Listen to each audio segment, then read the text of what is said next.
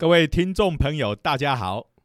大家好，哎，欢迎再次来到我们热血科科学家的的闲话家的常。时间。好，那今天呢，可能又要让许多听众朋友有点失望了，嗯因为徐老师还是在缺席的状态底下。好，哎，真的希望他的缺席不会变成常态啊！啊不过就算常态，我跟施老师两个人也可以不独立把它扛起啦来。对，没有问题啦。哈，那呃，就是我们讲的嘛。人嘛，总是有一些不得不去处理的事情。是好，这个呃，人生就是这样子。好，大家都、呃，可能已经经历过，或者现在也经历到，或者未来即将经历到的。好，那这个，所以今天的节目还是只有由我好跟啾啾老师来为各位服务。好，那我是东海大学应用物理系的施启林老师。我是两位热血科学家的好朋友，路人朋友啾啾。对，哎，那当然还有一位不在场的，就是中原大学物理系的徐老师。好，好，那哎，我们今天要讲的主题又跟这个呃我们的这个地下专场有关，就是又地跟漫下有关。漫画有关，糟糕了这个，这个才是我们的正业我吧？们的这个女性听众朋友，哈，呃，可能大部分年轻的时候、小的时候都有追过一个漫画，叫做《玉女英豪》。哦，对，哦不得了，这个是我姐姐他们都有在看的哦哎。这个我表我堂姐他们几乎都是必看。这个就是我们那个年代的这个少女漫画三本著《御三家》御三家，这是最有责任感的一家，就是它有完结。而而且而且这一家是最特别的，一共也是日本以外的这个国家的 啊。不过另外一部也有一个跑到中东这个地方去了。尼罗对对，尼罗里尔儿嘛。另外一个就是上一次这个不小心，这个施老师有脱口而出的北岛玛雅，哎千面女郎，哈对对，啊，这个后来都改名，都改名字了。那我们来证明一下。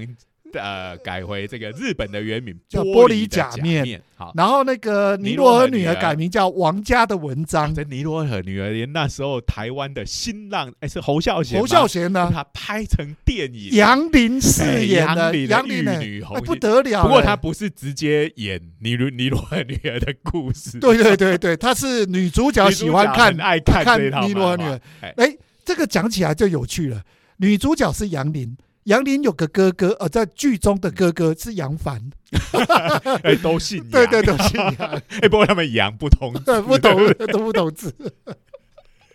好，哎，刚刚有讲吗？那个尼罗河女儿，她也证明对啊王家的的文章好，那这个玉女英豪就是这个呃凡尔赛玫瑰，嗯，那大家听到凡尔赛，当然就知道这是一个发生在法国的故事嘛，尤其是我们最著名的法国大大革命，命的哎故事。啊、这个因为这个女主角同时也是男主角，我我这个就要忍不住讲一件，我小学小时候就一个穿嘛。嗯，我永远搞不清楚到底奥斯卡是男生还是女生。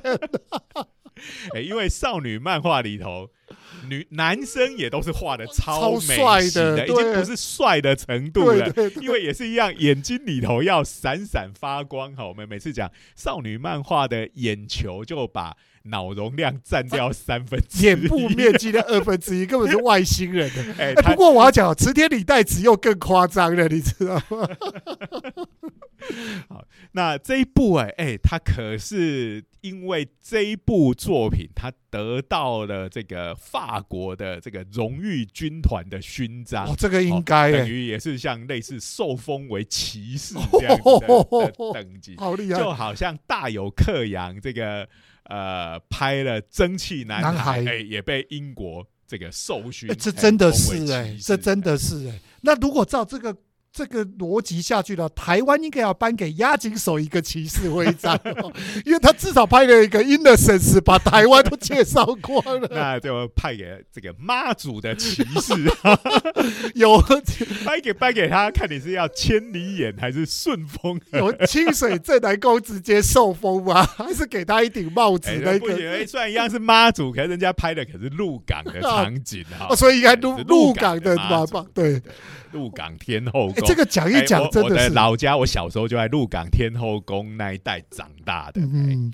这个这个，不过话说回来讲一件事情哦，为什么老是外国人把人家的历史这样子发扬光大，而且呢广为流传呢？哎，不会啦，最近我们台湾也开始在拍这种台湾的历史剧。好，嗯，那最近当然很红，就那斯斯卡罗嘛，哈哦，斯卡罗就是傀儡花，对哦，对，他拍的是比较早一点的嘛，台湾的原住民跟美国啊的这个这个那个船啊的故事啊，这个应该是几百年已经有比较早一点的历史啊，比较近的就是有国际桥牌社，国际桥牌社哦，最近台湾流行，我们开始回顾哦，也开始对关心我们自己本身的历史我。觉得这是一个蛮好的倾向，虽然大家很多还是会批评嘛，因为你看这年头啦，什么 Netflix 啦，什么各种的这种呃串流的平台也好，好，其实大家每天都有看不完的剧，对不对？对好，什么 KK box KK Box 好等等的，好，就是呃好多好多，好，变成是你即使二十四小时都在追剧，你也追不完，追不完，追不完。所以其实大家现在的观众已经到了一种哦，我什么都要看世界级的名作。是啊，那你台湾自己拍的没有达到人家那种国际等级的水准，大家就开始骂，对不对？嗯好，我觉得也不要这样子。哈，对，这个呃，我们台湾大家每次像最近有没有？我们刚刚也是才在讲那个鱿鱼游戏，是吗大家又在讲，哎、为什么台湾就拍不出鱿鱼游戏这样子的这个这个作品？好，那我们才在讲哦，其实我们台湾哦，就是什么事情都觉得说，啊，我这个资源投下去就一定要得到成功，对好。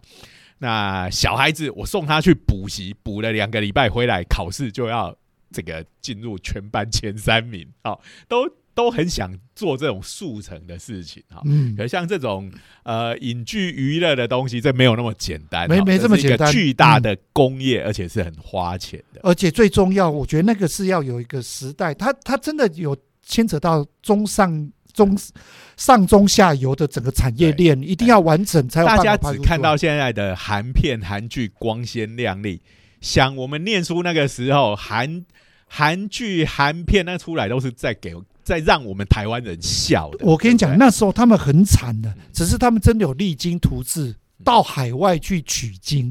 我可以跟你讲哦，曾经有一度时期哦，当然现在不算了。以前那个网络有我们讲的 online game，对那个其实也是韩国一枝独秀。你看看我们的、呃、台湾有一家这个很大的这个游戏公司叫游戏橘子，当时就靠着天堂嗯奠定了它整个的基础，它对也是一个韩国的游戏。这个东西哈，就是说，呃，我们当然就讲说，像这个影视这种是属于风险非常高的产业，对，它其实失败的几率是很高的，非常高哎。嗯，就是那个各位，你们也要知道，这个好莱坞现在是当然是世界这个影视娱乐的牛耳哈，嗯它每年生生产的烂片其实也是不计也是牛耳哦。哎，我们讲就是说，这种东西都是一将功成万骨呃，我我我我的刚刚你提到电影这件，我就举一个例子哈。好莱坞他们其实有一个公式，他们就是用这个科学的方式对来看这个投资，我怎么样可以得到回报。他们投资的报酬率是这样：如果我今天投资下去，它目前的胜率是十部当中成功几率也才零点三呢，对。就也就是说一百部里面成功三部，三这样的哎机会他们就可以接受。对因为一百部里面成功三部，或者说三十三部里面成功一部，这三十三部就全部回对本。，没。错，但是这个很残酷的世界，就是所谓的回本是以整个产业而言呐，哈。那你因为这三十三部可能是不同家公司拍的，是那那些失败的，他可能公司就垮了，这样对然后他们说他们的目标是希望从零点三可以升高到零点四，他们就觉得好厉害，哎因为那个都一个小数点以下的这个数字，都代表着巨巨大的收收益对，那像韩国也是啊，韩国在这个一二十年前拍的烂片真的是不计其数哈、嗯，那是后来真的是在真的是踩在前人的尸体上面。然后还有一件事情出刚才徐老师哦，呃，那个施老师又讲到一个重点了，韩国其实他们最近哦，整个影视圈，尤其是电影，他们有一股很庞大的潮流，就是拍他们自己的历史故事。嗯他们非常多了，你看过什么计程车司机、啊那个全部在讲。面对那个，他们其实也在这方面做转型正义嘛。是的，对对没错。所以我要讲是说，其实就是他们自己的人民，其实对这一个国家跟自己的土地哦，付出了一种关怀跟支持。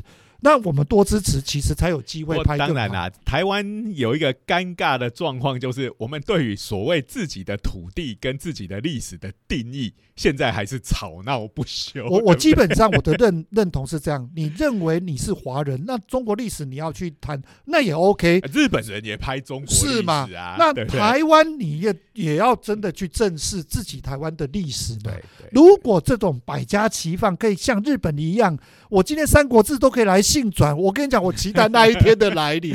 哎，对，那呃，就是说，我是觉得作品有没有做好的地方，当然批评是可以的，是但是也不用说说要把人家讲的一文不值啊。我觉得你可以提出呃正确的部分，让大家多长一点见闻嘛，对多多一些知识的这个这个补充是很好的。讲这样也不是说哦，就是要来情绪绑架啊，你就要支持本土的作品，也不必要这样子。但是，我、我是觉得可以对这个我们还算是一个在刚起步的时代多一点宽容，其对实让这个呃这个产业能够长，能够壮大。那我们也能看到跟我们连结度更强的故事。刚刚施老师有提到，当时韩国片也是海量哦，一大堆烂片，然后开始有一两部好片，就跟刚才我讲的那个法则一样，一百部当中有几部好的时候，大家都对他有信心，那慢慢它就会慢慢的往上增长嘛。以前我们笑这个中国的电影啊、中中国的动画，现在我也笑不出来了，其实？大概在我们念书那时候，台湾算是在这种娱乐文化是属于亚在亚洲里头算是相当强。对啊，尤其我们的音乐哦哎，真的是席卷整个亚洲地不不要带。说音乐，你就是包括那些电视剧剧啊，嗯还有综艺节目。好，当然我们可能那时候是跟日本比起来，品质上还是有点落差。但是日本这个国家很有趣，因为它是属于这个闭封关对对对对，他从来不考虑把他的东西到海外去，他并不积极的去他。从来就没有为海外市场在做一些调整，对对，甚至他在海外红了，他都自己都还不知道。甚至他们很怀疑这件事情啊。我我我常常就讲一个例子啊，就是那时候钢探之父啊，富野由纪来台湾哦，富野导演来台湾的时候，他对台湾人这么认识他。他真的大吃一惊哎哎，你看这个已经贵，他应该自己在日本的身份地位已经是蛮崇高的，他对他自己海外这么高，证明他自己都有点不啊，不他来难以的时候置信你跟他吃过对对对对我跟徐老师去去招待对对对那次我没跟到。对对，啊，哎在台北嘛，哎，我那是我呃押紧手的跟安野秀明的，我你你有我跟上有跟到。那富野是这样，富野导演那时候呃，就整个这个呃单位邀请他来的单位，就招待他去这个一零一大楼八十五楼层去吃饭。哎然后他在那边就讲说，他他在吃饭的时候就一直在问我一件事，他说他很担心隔天他的那一个呃演讲。那个会不会没有人人来、哎，那我他就问我们说，那个场地有多大？我说那个场地可以容纳大概一千人。然后他吓坏了，他说一千人，哎，是国际书展的时候吗？呃还不是不是，他那时候是我们办的另外一个叫做台北高峰论坛哦数位高峰论坛。哦，然后那时候办在世贸啊，嗯。那个厅是好几个厅并在一起，很嗯大的厅，座位真的排了四五百个座位，然后呢来报名的有上千人，嗯。那时候要抽签，而且要缴交保证金，哎确定你人会来，哎他当场再退给你钱，嗯。因为他怕你占的位置，人家真的想来的没来。啊，所以他实实际上是不收费的，不收费。收保证金。对，因为他就是太多人报名了，他就只好出掉，怕你占了人家真的想来的。结果呢，他真的不相信，我们跟他讲了，他还是不相信。就在他吃饭过程当中，那个你知道服务生来的时候，突然间看到他吓一跳，那个反应连他自己都吓一跳。为什么反应那么激烈？服务生都服务生就跟我们问说：“哎，他会不会是钢弹的导演？”我说：“你怎么会知道？”然后他那个我们翻译给富野导演听，富野导演讲说：“这个你们安排的。”我说：“我们没有没有安排。”那个服务人员当场就希望富野导演帮他签名，嗯，嗯结果富野就觉得说：“哎，好像我们讲的不是骗他的。”不过他心里还是觉得，啊，这个一定是让他开心安排好的。结果我们从八十五楼搭电梯要往下的时候，就刚好遇到了其他呃别的餐厅，嗯人家那种聚餐玩的那些上班族也涌进来，涌进来之后，哦上班族这个年龄层，钢弹迷应该就很多了。八十五楼这样子电梯坐下就有点久，哎终于其中一个上班族就忍不住问说：“呃，哎，请问那一位是不是钢弹的导演？”我说：“天啊，怎么连坐个电梯都有人认出来？”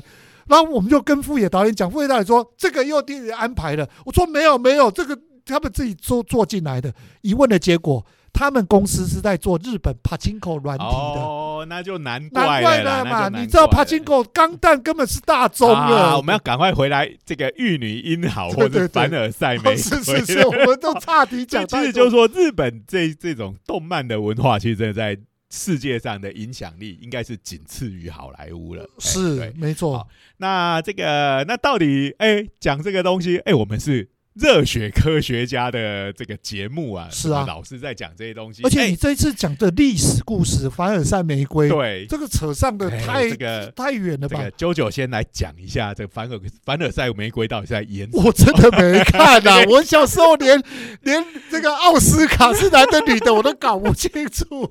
所以你所以是看了几页就受到挫折，就因为搞不清楚是我那时候还看了那个 译名哦，有一个另外男主角叫小柳，我在想说，对对，那时候翻译叫小柳，我就想说就是，那个安德烈，对对对对，安德烈，我就想说，糟糕了，到底是这男哪个是男的，哪个是女的，我都后来你会不会把奥斯卡当做男的，把我小柳当做女的？我以为那时候，我以为 BL 开窍的第一部作品就犯了三玫瑰。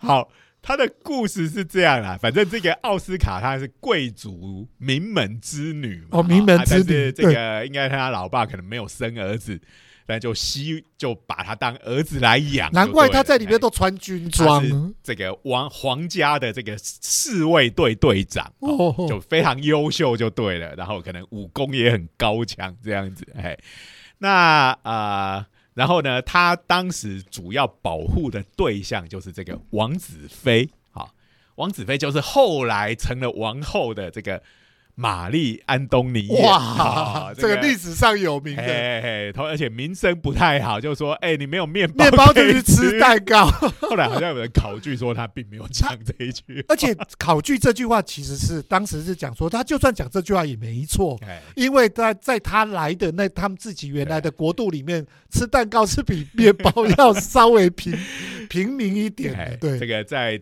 中国的话就是有晋惠帝嘛，对哦，这个何不食肉糜？何不食肉糜，对不对？在漫画界就是有荒川弘 这个百姓贵族啊，啊，冰箱打开有牛肉，这不是和牛，这不是。对你没有猪肉吃，不会吃和牛吗？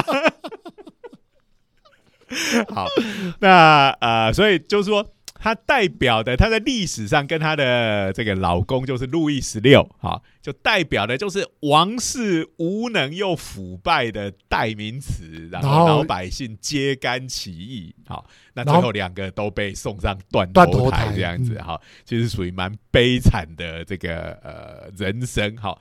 那但是这个玛丽王后当然是呃可以称为从王子妃开始，她当然是长得非常漂亮嘛。那当然这种呃贵族之女不知民间疾苦，这个我们好像也不太能够怪她啦。好，这个可以说是时代的悲剧，对吧？你你想想看，当时他们也是被关在那个环境里面，他们跟一般老百姓其实本身生活就差距非常遥远啊。哎，那这个故事呢，就是奥斯卡好，后来翻译的名字好像改了，叫欧斯加。哦，欧斯加，对对对对，欧斯加，总觉得奥斯卡才比较，因为本来他的名字就是故意取一个男生的名字，是又把它变得想要让它女性化一点。欧斯加就真的女性对名字了，对对对嘿，那这个他保护的是这个王子妃，哈，就后来的玛丽皇后。那那时候有一个瑞典的贵族到法国来，哈，就是这个汉斯伯爵，汉哦斯伯爵伯爵。哎呀，本来想说舅舅你可以来讲一下这个剧情，结果你根本就我没没看呐这个我真的没看。来的对对对，哎，那呃，这个王子妃呢，其实她她老公呢就是王子嘛，对不对？对但是也对这个呃汉斯伯爵一见钟情。哇，然后呢，我们的女主角，同时也是男主角的奥斯卡，也对这个汉斯伯爵一见钟情。哇，对，但是因为他是以他的身份，对不对？然后又是都是以男装出现，他当然只能把这个感情埋藏在心中。我真的忍不住要说我错了。这种八点档的剧情是我的所爱啊，所以我应该要看的。我回去赶快补完这部作品。对对对，嘿那其实这个故事这样子做是呃有所本的。其实，在当时这个就是汉斯伯爵跟玛丽王后的这种不伦的传言是本来就甚嚣尘上。不过我们想，那个当时的这种欧洲的宫廷，其实好像这种事情也是非常的稀松你你你应该知道嘛，法国国王都被允许可以养一个情妇，情妇都变成一个官阶了。你对，而且想想看，其实很多的贵妇也养情夫这件事情也都很公开。对，在当时他们这样子，那那时候的法国国王啊，看到大臣的老婆谁长得漂亮，他就指明这个当情妇。那个大臣还只能乖乖把老婆奉上。哎，你想想看，那呃，所以这个当时的传闻就甚嚣尘上。好，那呃，但是到底有没有真的这件事情，其实一直都没有很明确的证据。好，那最近。呃，可能这个谜底就要解开了，靠的就是科学的力量。我以为是有发明了时光机，回溯到呃那个。你如果是时光机，当然也是科学的力量。对，好，可是很遗憾的，我们目前的科学的力量还没有到时光机。我们只有看到。时光的轨迹。嘿好，你还真能转哈。好，那呃，这是怎么做到的呢？好，就是当时的这些这些主角哈，也就是我们的玛丽皇后跟这个汉斯伯爵之间有一些书信的往来。好，那现现在是保存在法国的这个国家文件的典藏馆里面。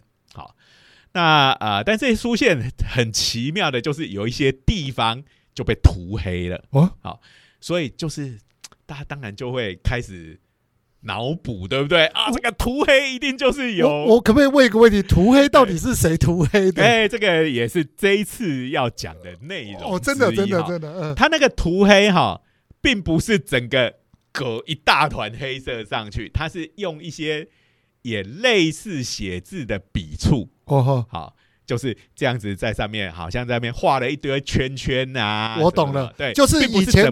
以前我们原子笔写考卷有没有写的不好的地方就把它哎有点像那样子哈，哎所以是墨水又用了一些有点类似写字的笔触那样子的那些画涂，把它涂上去，然后原来的文字就盖掉，没有办法读这样子。嗯好，那这个怎么办呢？好，那这个呃，所以在法国哈，它是这个呃，它有一个在这个博物馆里面有一个机构，好，就是叫做这个这个文物的保存以及研究中心。好，嗯那里面有三位研究员呢，他们哎、就把这个呃玛丽皇后跟这个汉斯伯爵他们之间的通信，好，就把它拿出来，好，然后做什么呢？拿 X 光来哇。做这个分析。哎。等一下，等一下，X 光不只照骨头，连这个笔记它都可以照。哎不过这个可不是那么容易哈。我们现在 X 光是不是你站在那 X 光机前面，然后一拍？好对，那因为那个软组织，这个我们的皮肤啊、血肉这些东西，哎，挡不住 X 光嘛，就被穿过去啊。骨头的话，刚好就是有点穿又有点挡住，好，所以我们可以看到这个骨头。然后比如说，呃我们胸腔胸腔里嗯头如果有一些硬的东东西，哈，肿瘤还是什么，可能可以看到。好，那这个东西你薄薄的一张纸上面写写着一些字，哎，照你用，你想想看，它那个用我们一般 X 光的照法，大概就是整个穿过穿过去了，对，那呃，但是呢，这个它用的是一个所谓的 X 光的荧光光谱技术。好，这个解释一下了，哎这个个要解释一下。好，这我们知道，这个呃物质都是由原子构成的嘛，对不对？对那不同的元素，其实它就是原子核里头当然就不一样，对质子的跟中子的数目不一样。那外面的带负电的电子电子，的数目也不一样。嗯，然后根据量子力学呢，哇，好这个有量子力，对对对对对，这些每个原子它电子所能存在的状态嗯，是都不一样的。对好，所以不同的原子它的电子的能，我们把它叫能能阶。接，嗯好，它可以存在哪些特定的能量？每个原子是不一样。，不对，没错，那这个 X 光的荧光什么什么？我们先讲荧光是什么意思？好，嗯我们用一道光去照这些原子，好啊，最容易动的就是那些电子嘛。对啊，这些电子它就会得到光的能量，它就会从比较低的能阶跑到比较高能量的能阶去。好，可是我们讲说，这个电子就跟人一样，好，这个站不如坐，坐不如躺，对不对？对，大家都喜欢轻轻松松的姿势，对好，它跑到高能量的地方去，它就不喜欢，不安定掉下来，它会再掉下来掉回低能阶。那掉回低能阶，这个能量差就又会用光子的形式放出去。我懂了，这种打进去的光被它吸收，然后它再放出来的光，这个就叫做荧光。哦，了解了，有时候不是这一颗电子自己回去哦，这个内层的电子被打到比较高的能阶去，结果它还来不及回去的时候，有别的本来在中间的电子就跑去占了它的床位了。好，OK，我我的比喻就是，本来有个家伙躺在床上，啊，有的人只能站在外面。好，那这个躺在床上，他本来最爽嘛。这个家伙因为吸到能量，他就跑到外面去。，对，这时候本来站在门外的那个家伙，立刻来立刻进来把床给抢走了。那他没有位置怎么办呢他可能就换他站在门口。？OK，那他 有的像 X 光是能量比较高的光，好，嗯他有时候一打就被打到原子外面去了。好了解，对，但是总之就是在这个中间会有很复杂的过程。那总之就是高能量的电子在调回低能阶的时候放出来的光，光就是荧荧光。好，，光嗯，我们根据这个它放出来的荧光，它的波长不一样，我们就可以呃知道是我这个光打中的原子是哪一种原子。我懂了，对，那要怎么来做这件事情呢？因为比如说玛丽皇后写信给这个汉斯伯爵，对不对？他用的是他们法国牌的墨墨水。水，嗯，那收到了之后，比如说汉斯伯爵或他的家人，哎、因为这个东西如果万一有敏感字眼的话，好、就要涂掉，好、用的是他们瑞典牌的墨水，这有哎可能成分可能不一样，对对不对？好，这个研究人员就是想到，哎、那这个有可能，但是这个东西要怎么做呢？好，所以其实很麻烦，他是把那个信哈涂黑的地方是一行一行的嘛，就切成很多小格子，每个格子是一百微米乘一百哇微米的一个点。好，各位可以想象，就是我们看照片那个一个画画树，树，对对对，一百微米是多大呢？就是零点零一公分。好，那就一格一格去照。哇，好，那是不是就可以照出每一个格子的不同元素的含含量？量，对，好，然后再根据他们的波长，然后就来进行滤波。好、就是说，如果我现在只看呃铜这种元素的荧光，我会看我会看到一种一种画面。对，我看铁，我就会看到另一种画面。对然后看呃钾，好、他们还看了硫等等，好、然后结果就发现，在用铜这种元素来看的时候，哎，出现现了有意义的痕迹，对，我就知道了。这个这个是 聪明，很聪明对对对的方法。对对，哎，但是很，你就想这个是要做很哦，这个很细的功夫而且哈它不断的测各种的元素，对不对对？对对，哎，不是它它其实不用测各种元素，它 X 光就打一次就好了，然后是从光谱下去哦，对对对对对对对对对对。元素，所以那个不同元素是在分分析的工作对对。那个实验是做一次对对对。好，所以就做了很多这个啊，那就出现一些那个我刚然后讲到那个就出现了那个那个法文哈，他们我看到他翻译成英文就是呃 not without you，好，那这个是哎、我一看说哎、这是什么意思？哈 那后来又发现这个其实哈是用在什么地方呢？就是比如说呃，有你问我要不要去看某一场电影，好，那我就说，哎呀，有你去，你没去我就不去。哦哦，，Not without you 是这样用的。嗯好嗯嗯嗯，哎，就是如果没有你，without you 就是没有你嘛，然后前面再一个否定，好，就如果没有你，我就不要怎样怎样。哎，这句听起来其实就挺 挺引人遐想的，对不对？对，然后中间还有出现一些，比如说什么爱呀、好，亲爱的朋友啊。为了我们三个人的幸福，我就在想，为什么是三个人？第三个人是奥斯卡嘛？不过我觉得，就算是这些有一点暧昧的字眼，还是一个间接证据啦，对，因为这个解析的工作，可能有一些地方没办法解析。好，那总之到目前为止，所以这个看起来是蛮有那种 feel 的，好暧昧突出出来的。所以这个，但是身为研究人员呢，好，他也不能说就。马上就下断语，好对啊要是我们的媒体，当然就是马上讲说，哦，这个头条对破解这个他们的不伦什么汉，斯不能没有玛丽皇后。对 对，好他是说呃，他下了一个蛮保守的结论。好，我们是可以看出他们的关系相当密切，但是是不是有所暧昧呢？是不是真的达到那种恋人的关系？这个还不能下断语。对了。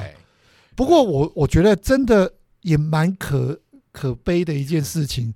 名人的信件，那现在要公开于世，然后用这么高科技的方式，非得要挖你隐私不可。哎，呃真的是这个，反正已经都做古好几百年了，应该也没有什么隐私的问题啦。好，这个就是有助于我们厘清一些历史上的真相。对啊，我觉得历史名人真的是辛哎苦、啊。那刚才舅舅你问到一个问题，就是说，哎、那到底是谁去涂的？过去比较多人讲的是说，哎、是汉斯伯爵，可能是他亲近的家人。好、因为这个东西，哎、你一个瑞典贵族跟人家不只是有夫之妇，还是王王后对，对，王子妃、王后这有这种暧昧的信件，这个恐怕会引发这个国际纷争。对，没错，所以就把它涂掉。但是你仔细一想，那不是整个烧掉就好了，不是更更干脆哎，？对，哎，那这个研究人员当然就是也去做第一个做笔迹鉴定，好。然后再来就是说，就是因为我们现在已经知道墨水的成分可以分析得出来嘛，好，他现在就改成看那些涂掉的的部分的对，成分，没错，哎，发现从笔迹上来看，还有从这个呃墨水的成分来看，好，他们推断是汉斯伯爵自己涂的。哦，那这也可以解释，这是爱人写来的信，对不对？舍不得烧啊，好，所以但是又怕那个敏感的部分出问题，就把那里涂涂掉。掉好那另外还有个更有趣的发现，有一些玛丽皇后写给汉斯伯爵的信，其实是汉斯伯爵自己写的。啊，就是从笔迹跟墨水的成分的鉴定的结果是这样。哎哎哎，他们说啊，难道汉斯伯爵进入一个妄想的状态，假装玛丽皇后写信给自己吗？好，那不过呃，他们有一个推断是这样子，哈，这个汉斯伯爵应该不会无聊到做这种事情，因为那个时候的人的通信很多是用密码写的，OK，哎，所以可能就是玛丽皇后写给那一些呃有一部分的信是用密码写的，然后这个汉斯伯爵拿到之后，他就要解码，一及一边解码一边把它写出下来所以那个笔记会是汉斯伯爵的。哎，这个也是有可能对哎，对。那个常常会听到他们有这种解码这一件事情对啊。王族我在电影里面也常那常看到个什。么最有名的就是伊丽莎白一世跟那个呃苏格兰的哎那个她也是叫玛丽亚对对玛丽女王表姐还是什么？对对对，然后就是两边在争争论王位的时候，然后就是因为那个伊丽莎白女王破解了那个对对她女王那边的密码，好，然后就变成是她想要谋反的证据，证据。哎，就把她抓起来，关起来也是杀掉。杀掉。对，所以在这种古时候，其实就有很多这种密码刚刚那个刚刚那个施老师讲的，可以看一部电影叫《伊丽莎白》啊，那一部电影就就有演这一就这个故事演这一段，所以你刚才提，我就完全印象深刻。所以这个科学真的可以帮我们解决很多事情。科学好可怕，千万不要跟科学家做朋友。哦，你想什么事情不想知道都可以被哦，这太可怕了，连那种涂鸦都涂掉了，对你还给我对挖真的是出来，还被这样子挖出来，对啊。这个恐怕这个汉斯伯爵地下游资会也会吓一跳。不过我们看不到那个他们汉斯伯爵跟这个玛丽皇后本身的书信，可是我们可以去看一下凡尔赛玫瑰，来了解一下当初的状况。对对对。对，那这个也是一代名作，一代名作，对。哎，当时哦，很多的女生就是因为看了凡尔赛玫瑰，然后直接第一志愿就填历史系。系，对对啊，很多人就写信给池田理代子这个漫画家大这个这个大大师，就跟他讲说，我就是因为你决定要读历史系，所以这个各位就知道，这种娱乐的作品哈，有时候其实在教育上面，其实也有可能引起很大的影响的。你你也知道，之前不是日本泡沫经济，嗯他说有一股势力一直在维系着泡沫经济完全没有垮台，那个叫做逆女经济。因为那 当时哦，就是看这一些呃凡尔赛玫瑰有一个高学历的女生，后来他们的很多都独生，然后嗯事业有成。嗯，所以他们年纪大了之后，就对历史的古迹文物 特别感兴趣，就在日本各个古迹里面到处的游览，然后花钱，这个是不不手软，就振兴了整个经济。哎所以你看看到、一本漫画影响世、影响整个国家、影响世界这么深远。那当然，另外还有一个要讲，就是这个呃，因为它是一个很漂亮的女生，然后都以这种很英挺的男生哈，对这个亲卫队长的形态，这当然就是最适合拿去当保种歌剧嘛，对嘛，不宝总歌舞的这个招牌对戏嘛，就这一部。大家如果不知道保种歌剧是什么，大概就是像我们这边的杨丽花歌仔戏这样，就是 全部都有哎女生来反串的。而且你知道吗？这一个非常重要的是，台湾我们在那个国家戏剧院邀请这个宝总来这边演的时候，第一场戏就一定是在台湾人大概最知道的也是这一部，凡这一部在这个保总已经演了超过一千五百场，对。这个是应该是他们演最多场，然后最卖钱。然后你熟知的很多的艺人，其实都演过这个角色，比如说天海佑佑希佑希，对，就是不过他不是演奥斯卡，他是演小小柳，对对对 他演安德烈，对。哎，哦，所以啊这个真的是呃，推荐大家好好的去读这一本漫画，也鼓励大家哈、很多有志于成为漫画家、创作作品的，有时候回顾自己的历史，看看自己的这个周遭，其实都有很多可以书写来哎来发想的故事。好好，那今天我们的节目就到这边。好，同样的，因为少了一个人，今天话也比较短一点。好，我们今天真的是闲话家常哎，要人家的闲话。哎，对对对对对，好好，那我们的节目就到这边。好，那感谢国科科呃科技部部这个呃科普活动计划的支持，好，以及各位的收听。好，那我们下周见，拜拜